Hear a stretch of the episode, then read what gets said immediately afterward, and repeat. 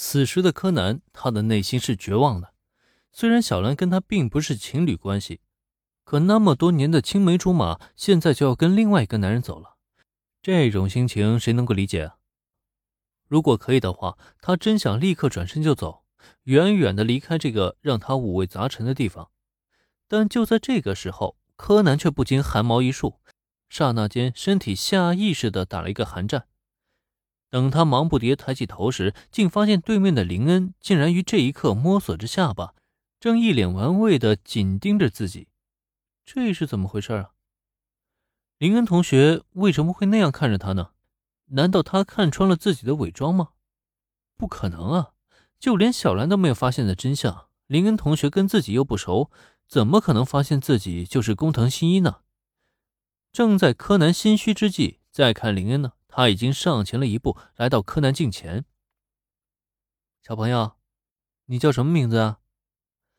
笑眯眯俯下身，林恩就好像面对一个真正的小孩子一般，脸上满是温和的笑容。我叫柯南，江户川柯南。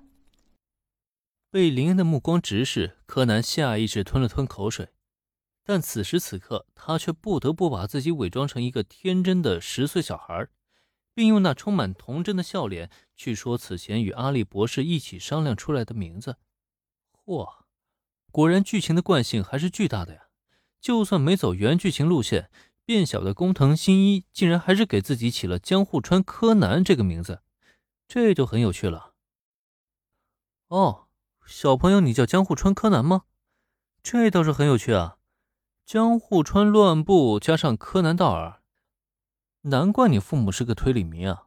准备让你未来当个大侦探吗？一般人听到江户川柯南这个名字，或许并不会想太多。毕竟江户川这个姓氏啊，虽然少见，但并不能说没有。名字叫柯南的话，好像也不太奇怪。但林恩不同，他很清楚这个名字的组合来历，所以自然不在乎在这一刻吓唬吓唬对面的柯南小朋友。果不其然，在听到林恩这番话以后，柯南的脑门上顿时就见汗了。没错，他给自己起这个名字的时候，就是借鉴了江户川乱步和柯南道尔的名字。可问题是，对面的林恩同学怎么反应那么快，直接就能点出来？之前也没听说过他是推理爱好者呀。呃，林同学，你很厉害啊！没错，柯南的父母都是推理迷。毕竟是工藤家的远亲嘛，喜欢推理实在是太正常了。柯南脑门见汗，一旁的阿笠博士也好不到哪去。见柯南有些抵挡不住，他只能连忙开口，并朝林恩连连竖起大拇指，算是为这个名字啊填补漏洞了。说的也是啊，看柯南小朋友跟工藤同学这么像，家里又有着近亲的血缘和相似的爱好。看来这孩子未来也能像工藤同学一样成为大侦探嘛？有了阿笠博士的找补，一旁的小兰都跟着点头认可了。林也自然顺着这个话茬称赞了一句。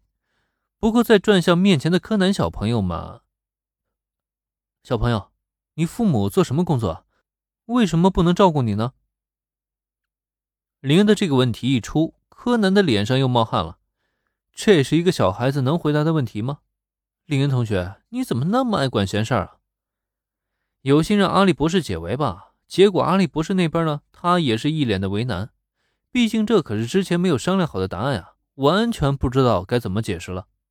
所以没有办法了，既然都已经装是小孩子了，索性啊就一装到底吧。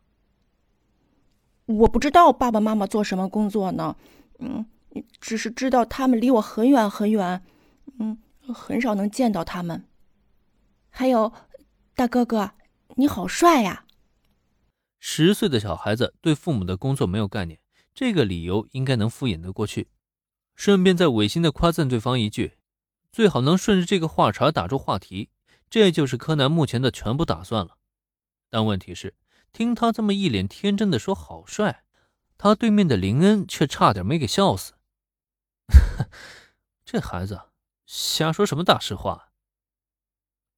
工藤新一能说自己帅吗？别开玩笑了，看着他瞪大一双眼睛，一副萌萌哒的模样，天知道心里怎么编排自己呢。